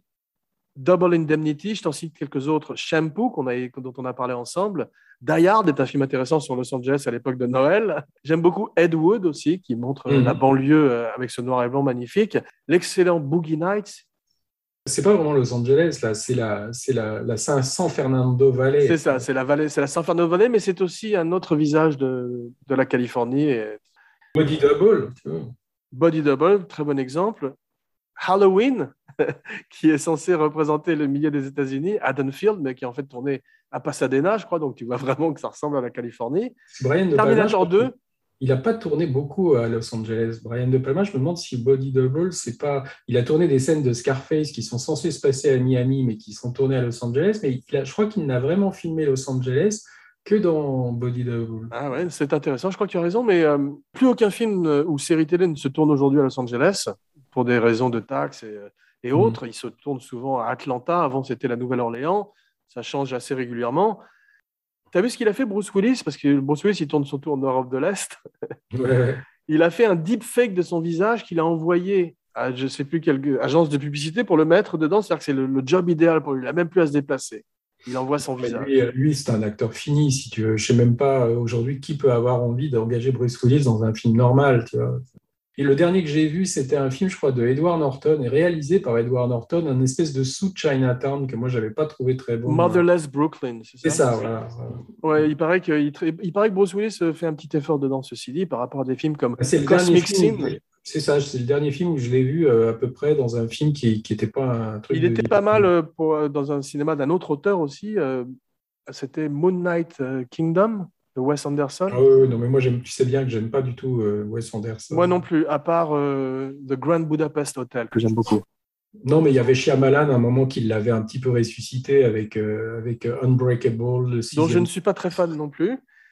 Quentin Tarantino joue un rôle dans le film. Au départ, il a songé à jouer le rôle de Lance, tu sais, le dealer que joue finalement Eric Stoltz, mais il a décidé de vouloir filmer lui-même la scène de la, du shot d'adrénaline de Uma Thurman. Et je voudrais euh, savoir ce que tu penses des metteurs en scène qui jouent euh, la comédie dans leurs films.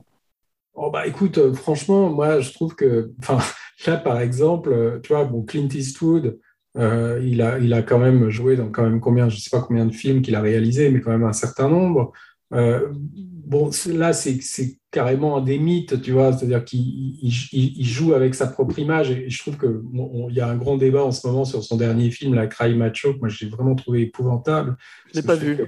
Là, il est vraiment tellement trop vieux et le film est tellement mauvais sur le plan du scénario et du jeu d'acteur. Mais, mais bon, moi je trouve que souvent, c'est difficile de faire les deux, mais il y en a qui arrivent très bien. Woody Allen. Que tu... ouais, Woody Allen, c'est un bon exemple. Cassavetes aussi. Euh. Est-ce que tu peux me dire avec la voix de Polanski ce que tu penses de sa performance dans Le Locataire? Ah. ah, mais j'ai trouvé très bon.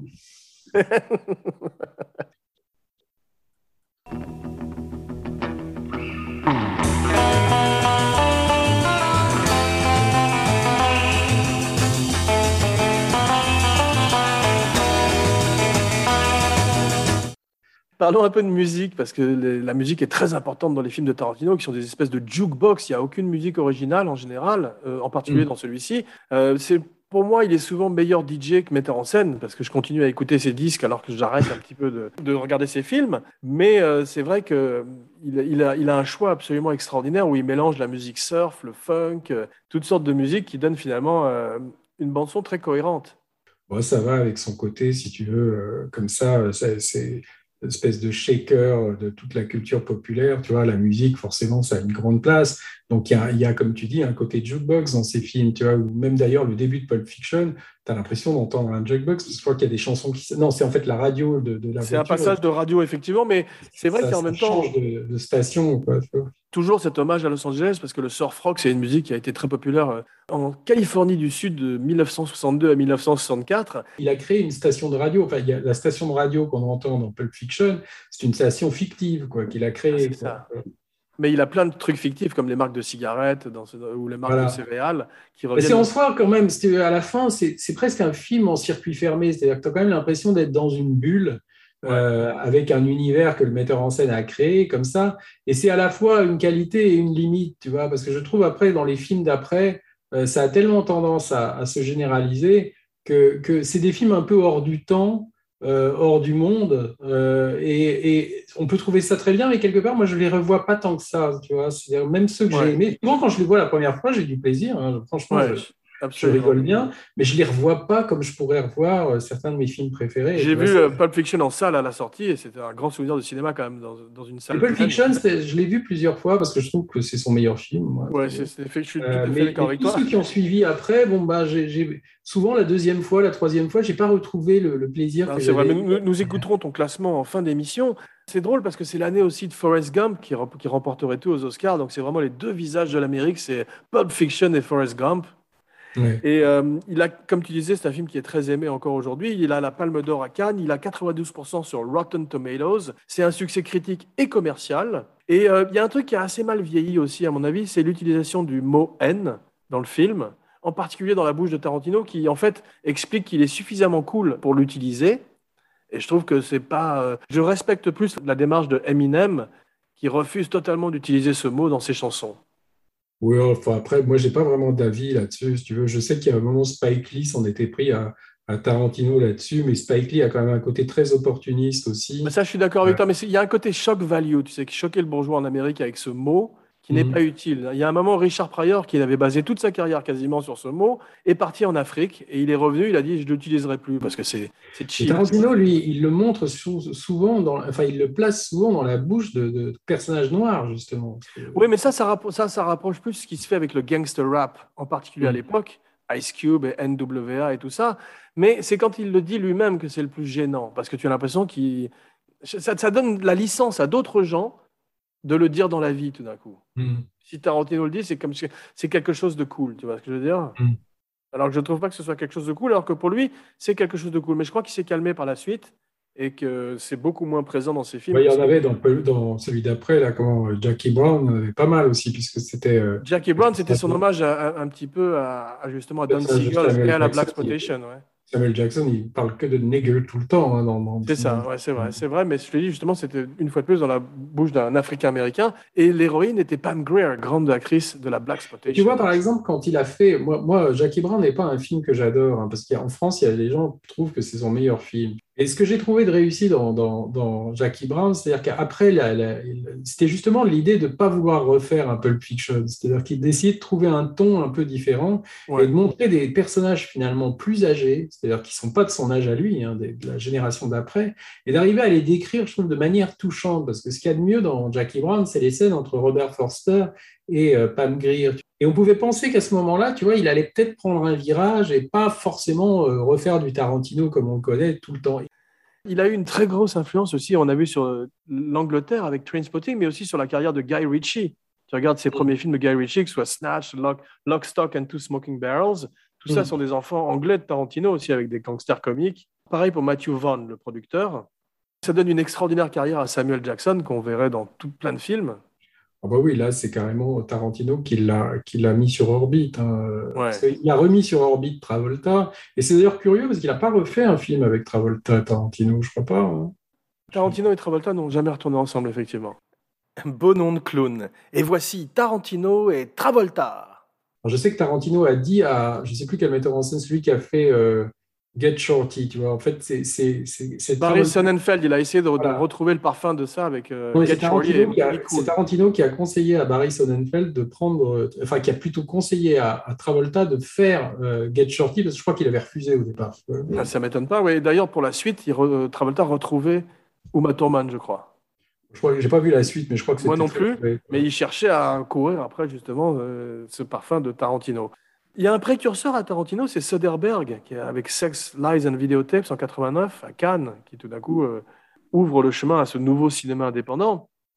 Un cinéma indépendant qui est l'antichambre des studios après, parce que finalement, euh, tu vois, c'est quand même des gens après qui deviennent le système. Bien sûr. Surtout euh, quelqu'un comme Tarantino. Mais Tarantino, quand même, quand même, c'est ce, qui, ce qui touche les gens là-dedans, je crois qu'il y a un côté conte de fait. Tu vois, c'est ce qu'on disait tout à l'heure, ce gars qui est, qui, est, qui est, caissier dans un. Enfin, dans un vidéo archive et qui devient un des plus grands metteurs en scène d'Hollywood. C'est une destinée quand même assez unique. Qui, en plus, à l'époque, il avait en plus écrit euh, True Romance. Il avait, je crois, un scénario que Oliver Stone avait fait aussi, qui n'était pas terrible, qui s'appelait, je crois qu'il lui avait quand même complètement réécrit son scénario. C'était Natural Born Killers. Donc, tu as quand même eu un démarrage de carrière absolument sensationnel. Et, et, je pense qu'après, euh, finalement, il a, combien de films il a fait en tout là? Il doit être, euh, il n'en a pas fait tant que ça. Hein. Il n'en a pas fait dix, hein, je crois encore. Mais non, puisqu'il est censé arrêter au dixième. Donc il en a fait neuf. Mais ça, ça dépend si tu comptes Kill Bill comme deux films ou un film. ouais, comme deux films. Mais euh, finalement, bon, c'est quand même une productivité qui est. Mais le truc, c'est que, tu vois, qu'est-ce qu'il peut faire encore après tout ça? C'est-à-dire que, est-ce qu'il va faire un film de vampire? À une époque, il parlait de faire son Star Trek, mais ça, c'est plus d'actualité. Oui, mais ce serait pareil. C'est-à-dire moi, je trouve que ça n'a pas beaucoup d'intérêt. Là, Tarantino, faudrait presque. J'ai un extrait du dialogue. Beam me the fuck up, Scotty.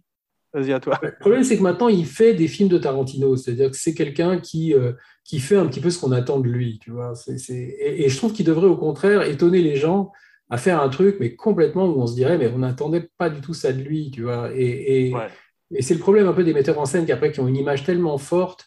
Fellini a été confronté. justement, c'est un problème qui arrive assez tôt dans sa carrière parce que je trouve que Kill Bill est une parodie de Tarantino. Il a, il a un film qui est complètement distendu et il le coupe en deux, en deux époques, deux chapitres. C'est une idée de Weinstein d'ailleurs et euh, c'est n'est pas du tout un film maîtrisé à mon avis. En plus, Tarantino a insulté Bruce Lee deux fois Une fois en mettant cet extraordinaire survêtement du jeu de la mort sur Uma Thurman, et une deuxième fois en le faisant se faire rouer de coups par un vieux Brad Pitt dans Once Upon a Time in Hollywood. enfin, dans Kill Bill, je trouve pas qu'il l'insulte, c'est une citation. Non, je plaisante, mais je trouve que tu peux pas. Elle a, elle a fait six mois de salle et de, de kung-fu. Tu peux pas avoir la grâce de Zhang Zi ou de Michel Yeo ou ces actrices qui sont nées dans l'opéra de Pékin ou qui ont commencé mm. les arts martiaux quand elles sont enfants. Moi, je trouve quand même que moi j'aime plus Kill Bill 1 que Kill Bill 2. Mais J'aime aucun des deux. je trouve que la, scène là, de, combat au sol de Kill Bill 1, c'est quand même un truc comme rarement on a vu. ce sont des, beaux combats, effectivement, parce qu'il a un extraordinaire chorégraphe. le passage aussi en dessin animé qui représente la, la jeunesse du personnage de Lucy Yu. C'est ce que je préfère dans le film, c'est ce petit passage de, de Japanime, de manga, qui, n'est pas, qui, est fait par quelqu'un d'autre. C'est comme si tu disais. C'est comme euh, euh, Mr. Fox, tu te rappelles de, euh, de Wes Anderson aussi. J'aime beaucoup le travail des animateurs mais je suis pas très intéressé par l'esprit de Wes Anderson derrière. Non, mais on peut trouver qu'après, c'est une machine qui tourne à vide, si tu veux, mais, mais c'est essentiellement formel. C'est-à-dire, ce cinéma-là, c'est essentiellement un plaisir formel, tu vois. C'est comme tu, tu, vois quelque chose de très bien fait, qui, et après, tu n'en gardes pas forcément quelque chose euh, sur le plan euh, Kill Bill. Tu peux pas dire qu'il y a une substance. Euh, il y a quand même quelque chose d'assez absurde à, à, prendre cinq heures pour pour raconter l'histoire d'une fille qui liquide cinq personnes, tu vois. Je suis bien d'accord avec toi. Il y a un autre film dont tu as peut-être euh, entendu parler qui parle de Los Angeles et qui a une bande-son très très importante et, qui est aussi précurseur de Pulp Fiction, c'est Repo Man. Ça, je ne l'ai pas vu. Tu l'as pas vu? C'est le film avec Harry Dean Stanton et Emilio Estevez, qui est un film punk rock qui est très intéressant parce qu'il annonce justement ces films. Non, mais je pense qu'il y avait plein de on en a cité pas mal, des films qui annonçaient un petit peu que tout d'un coup, on allait arriver vers un mélange de, la comédie et, du, enfin, pour renouveler un peu le film noir, de, cette espèce de cocktail comme ça, de film d'horreur, de film noir et de comédie, tu vois. Euh, ça, ça commençait à pointer et lui, il a quand même simplement après euh, fait de manière épique, quoi. C'est-à-dire presque, tu vois, euh, il l'a élevé à la, vitesse supérieure. Mais je trouve que franchement, c'est très compliqué de suivre un film comme Pulp Fiction. Qu'est-ce que tu fais après ça? Tu vois, Brian De Palma, il disait quand tu as gagné la course à 15 ans, qu'est-ce que tu fais à 17 C'est tout le problème de ses carrières. Et finalement, il s'en est pas mal tiré parce qu'il a quand même continué. Mais déjà, tu sais, on dit que le deuxième film est difficile. Je trouve que de faire Pulp Fiction après Réservoir Dogs, c'est assez spectaculaire. Ah bah, le deuxième film, c'est souvent même le plus difficile. C'est comme les frères Cohen qui font euh, Blood Simple et qui ensuite font Arizona Junior, je crois. Alors après, il a gagné la Palme d'Or à Cannes avec Pulp Fiction. Peut-être que ça a aussi, euh, je ne sais pas si ça l'a aidé parce que je mesure mal ce que les Palmes d'Or représentent aux États-Unis. Je ne suis pas sûr que ce soit. Ça dépend des Palmes d'Or. Celle-là avait un aspect commercial qu'elles n'ont pas toutes. C'est Eastwood qui lui a donné la Palme d'Or, tu vois. Donc je pense que Eastwood avait euh, décidé de miser finalement sur l'avenir. Je ne suis pas sûr que c'était sa tasse de thé, Pulp Fiction à Clint Eastwood. Non, il en parle d'ailleurs. Il dit quand même c'est un truc qui l'a surpris et que l'enthousiasme des autres jurés a fait qu'il a battu. Voilà, mais, mais c'était intelligent. C'était décidé de se tourner un peu vers l'avenir plutôt que. Il y avait sûrement plein d'autres films qui devaient être plus favoris que, que Pulp Fiction cette année-là, mais il a, il a décidé de faire un peu confiance à, au 109. Mais il y a, disons qu'aujourd'hui, moi je trouve quand même que ça reste encore, quand je parlais d'à bout de souffle, tu vois, euh, je trouve que vraiment, il y a une vraie comparaison à faire avec, avec, avec Pulp Fiction, parce que c'est. Et, pourtant, a priori, ça n'a pas l'air. Mais finalement, quand tu regardes bien à bout de souffle, qu'est-ce que ça a de formidable? Il y a tous ces jump cuts qui ont été créés au tournage après, hein, qui ont donné un style qui était un peu nouveau à l'époque. Il y avait ce côté un petit peu extrêmement nonchalant, décontracté de, de, de Belmondo qui parle à la caméra. Euh, mais, si tu veux, aujourd'hui, je trouve que Tarantino a trouvé des équivalents de ça après dans Pulp Fiction, si tu veux. Mais il a, tout à fait raison. Et après, bon, à bout de souffle, a eu une descendance quand même euh, euh, énorme. et, les deux films sont comparables aussi là-dessus. Hein. c'est sur ce qu'ils ont, ce qu'ils ont déclenché après chez les gens qui ont suivi. Ouais, c'est vrai. Hein. Et contrairement à Godard, je trouve que Godard, si tu veux, après, s'est enfermé dans un cinéma finalement qui n'était plus narratif, tu vois, qui, est resté après, qui tourne, qui tourne à vide, enfin, qui est devenu un, Parce que je crois que, franchement, il n'était pas forcément capable de faire des films normaux. Parce que quand on dit Godard, euh, il a inventé un une nouvelle manière de faire du cinéma, mais euh, Godard serait, je pense, complètement incapable de revenir à un cinéma normal. Parce mm. qu'il est tellement comme ça maintenant figé dans ce que c'est qu'un film de Godard, il attend tellement que, enfin, il pense tellement que les gens attendent de lui toujours le. C'est des gens qui sont paralysés un peu par la statue du commandeur, qui se sont eux-mêmes forgés, tu vois. C'est sûr, c'est évident, mais c'est un truc qui C'est le danger de tous les metteurs en scène qui ont une identité extrêmement forte. Comme ça, Hitchcock un peu était aussi là-dedans, hein, parce qu'à la fin, Hitchcock, par exemple, n'a jamais fait autre chose que des films d'Hitchcock, tu vois. C'est-à-dire. Euh, Tarantino a fameusement dit que les metteurs en scène ne faisaient pas fatalement leurs meilleurs films quand ils étaient plus âgés. Mais euh, Oui, mais même, si tu veux, Hitchcock aurait pu à un moment faire un western, faire autre chose que des films à suspense. Il est toujours resté dans ce créneau-là. Tu vois. Et je pense que ça l'a limité après. C'est-à-dire que je pense qu'il y, a un éventail des possibles dans ce genre de cinéma. C'est vrai, mais moi j'ai beaucoup d'admiration pour un metteur en scène comme John Carpenter qui a toujours tenu justement la même ligne créatrice avec des films d'horreur ou fantastiques qui sont euh, souvent extraordinaires. Ouais, les derniers, tu me diras. Plus série B, tu vois, mais Hitchcock est quand même un, tel personnage devenu tellement important dans le cinéma américain à un moment, c'était presque un mogul. Euh, qu'il aurait pu tout à fait prendre des risques et faire comme Spielberg. Tu veux. Et par exemple, des, gens comme De Palma, Schreider ou Milius avaient été à une époque traumatisés par la couverture d'un magazine qui, qui, les avait tous dessinés et il les avait appelés les brutalistes, si tu veux. The Brutalists. C'était simplement pour me dire que c'était des gars qui faisaient des films trop violents, tu vois, et tout ça. Et ils ont tellement eu peur d'être après stigmatisés et réduits à, ça que ça les a poussés finalement à, faire d'autres choses, tu vois. C'est-à-dire si euh, euh, de Palma, il aurait pu continuer à ne faire que des films d'horreur comme Carrie ou comme Fury, tu vois. Donc ça l'a poussé à vouloir faire des films de guerre comme Casualties of War, des, films de gangsters comme Les Incorruptibles ou comme Scarface, tu vois, tout en restant un peu violent, mais à ne pas se cantonner que dans un seul genre. Et Tarantino change de genre, il fait des westerns, il fait des films noirs, mais ça reste quand même presque le genre Tarantino. C'est devenu presque une marque qui est presque plus grande que le genre qu'il traite, tu vois. C'est-à-dire qu'il ne peut plus faire un film qui n'est pas finalement un film de genre euh, tarantinesque, tu vois. C'est, c'est... Et, moi, j'aime bien les metteurs en scène qui souvent, des fois, se réinventent, tu vois. Comme Kubrick, qui a réussi à chaque fois à faire un traité un genre différent, mais ça restait un film de Kubrick quand même. Kubrick, ça restait un film de Kubrick, mais tu ne peux pas dire que que c'est du Kubrickland. Tu vois, Tarantino, tu as vraiment l'impression tu vois, parce qu'il y, a les, il y a une fétichisation des, objets, des décors, tout vient de, du souvenir du cinéma qu'il a eu, que finalement, ça fait presque un monde fermé, tu vois, un espèce de, monde en soi, comme ça. Et je trouve pas que metteur en scène, ils s'enferment un peu là-dedans. Alors après, bon, il y a des gens qui, peuvent aimer ça, hein. franchement, même le Once Upon a Time in Hollywood, il y a des gens qui disent qu'il a changé après, à partir de là, que c'est un regard plus mélancolique que dans les films d'avant et que c'est un signe de maturité.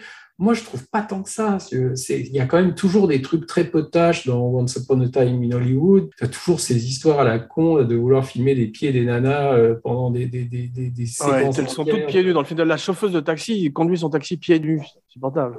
Oui, puis la, la, comment Margaret Qualley, là, quand elle est dans la bagnole de Brad Pitt, tu la, tu la vois aussi avec les pieds devant. Bon, bon on comprend que c'est son truc, mais. mais Et Margot Robbie au cinéma. Margot Robbie au cinéma, euh, donc il y a, y a, y a c'est un peu too much, quoi. C'est-à-dire, c'est et je trouve pas moi que, que j'adore la fin de Once Upon a Time in Hollywood, le dernier plan hein, quand il quand il rentre dans la maison, de, enfin, quand il rentre dans la propriété de Sharon Tate avec le, le portail qui s'ouvre et tout. Je trouve que là, oui, il y a une sorte de il y a une sorte de tristesse, de mélancolie qui, qui rentre dans le film à ce moment-là. Tu vois mais, moi, moi j'aime bien, j'aime bien euh, le film. Il y a 45 minutes de trop, mais ce que je préfère, c'est les passages avec la famille Manson en général. Je trouve que DiCaprio est assez extraordinaire. Brad Pitt est formidable aussi, mais j'aurais non, non, mais les deux comédiens sont, les deux comédiens sont. J'aurais préféré qu'ils suppriment quasiment toutes les scènes de western. Euh, ah oui, alors là, moi, c'est ça. Et que ce soit beaucoup plus. Euh, que ce soit beaucoup plus de Nigo contre la famille Manson, avec Bruce Lee qui les aurait aidés en plus. La meilleure scène pour moi, c'est quand Brad Pitt va au ranch, tu vois, de, de, de, Span Ranch, La, mise en scène, je trouve que c'est tellement bien euh, filmé. Bah là, justement, tu es en plein film d'horreur, de film de zombies quand tu as la famille qui arrive. Il y a une telle tension. Euh, finalement, c'est presque destructif à la fin parce qu'il se passe rien, finalement. C'est-à-dire qu'il repart juste après avoir pété la gueule d'un d'un mec, mais il y a une telle tension euh, qui, est créée juste par la mise en scène que c'est que c'est très très jouissif. Alors que quand il explose les, les deux les trois euh, à la fin, je trouve que finalement c'est presque un remake de Inglorious Bastards. Mais tu vois cette idée finalement qu'il faut changer l'histoire aussi, c'est-à-dire c'est cette volonté. C'est cette volonté de plier le monde à ton monde à toi, c'est-à-dire c'est de vouloir finalement changer et Mais ça, on le sent effectivement quand tu parles d'un monde fermé et presque mort quand, tu, quand ces gens, tout d'un coup, sont dans un diner, ou, sont, tu sais, quand tu quand as, Tim Roth et Amanda Plummer qui font leur casse, pendant une demi-heure, personne n'entre dans ce restaurant.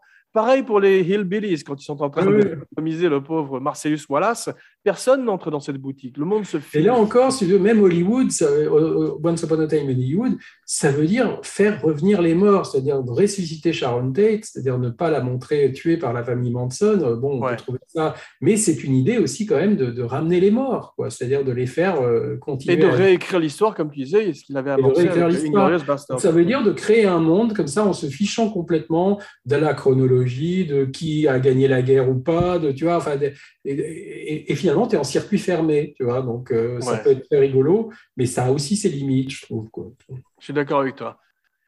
Voici venu l'heure tant attendue de ta liste. Alors écoute, moi, euh, il faut en donner combien? Euh, Tout ce que tu veux, c'est toi qui décides. Alors écoute, je ne sais, sais, pas combien il en avait, neuf, tu dis Il y en a neuf, si on compte Kill Bill comme deux films. écoute, moi, le, le, celui que je préfère, c'est Pulp Fiction.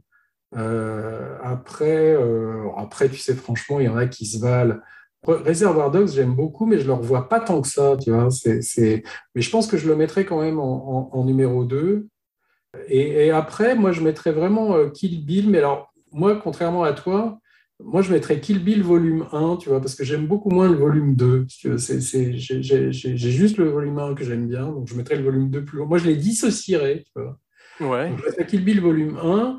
Après, je mettrais, euh, je crois, euh, Écoute, moi, franchement, j'avais pris beaucoup de plaisir, même si je trouve le film assez débile. Euh, j'avais pris beaucoup de plaisir à Inglorious Bastard. Euh, après, je mettrais, euh, je pense, Once Upon a Time in Hollywood. Après, je mettrais Django. Après, je mettrais Kill Bill 2. Après, je mettrais Jackie, Jackie Brown, parce que je ne regarde pratiquement pas Jackie Brown. Et après, je mettrais, qu'est-ce qui reste d'autre? Oui, ça, j'aime pas du tout Boulevard de la Mort, donc je crois que ce serait le dernier que je mettrais. Alors, on va pas mettre euh, Four Rooms non plus. Hein, non, on compte pas Four Rooms, euh, non, ni From Dust Till Dawn, ni True Romance.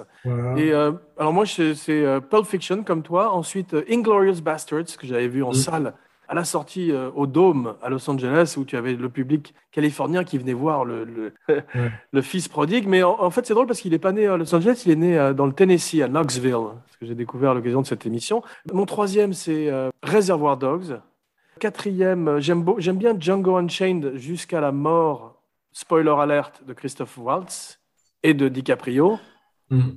Il y a quand même ensuite 45 minutes de film. Euh, non, il y en a peut-être pas 45, mais il y en a bien 25, hein, je pense, encore après. C'est vraiment très, très long. Hein. Ah, c'est très long. Once Upon a Time in Hollywood, dont on a parlé, Hateful Eight, et les deux que j'aime pas du tout. Ah, j'ai oublié Hateful Eight, mais j'aime pas du tout. Hein. Donc, je le en que Je ne te dis pas que je le reverrai, mais en tous les cas, les deux que j'aime pas du tout, c'était donc les deux Kill Bill et Death Proof.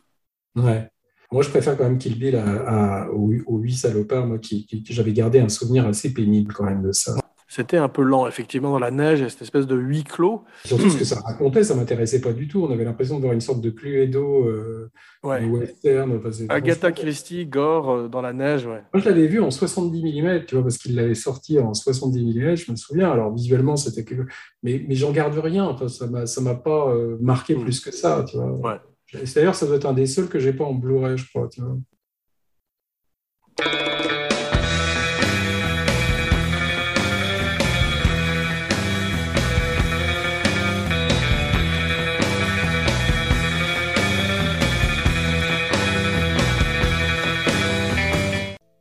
Bien, mon cinébuddy, merci pour ce voyage dans la ville des anges déchus. Alors, on se retrouve dans quelques jours pour une surprise. Merci de liker, de partager sur SoundCloud, Stitcher et iTunes. merci, Roman. Plus une bonne critique et 5 étoiles sur iTunes, sans oublier de souscrire à la chaîne YouTube d'Abracadapod. Merci et maintenant ton nom et ta catchphrase, la fameuse phrase signature. Mais Laurent Vachaud, bonjour chez vous. Jean Weber pour Abacadapod et Cinebodies, signing off. Et maintenant, I'm gonna get medieval on your ass.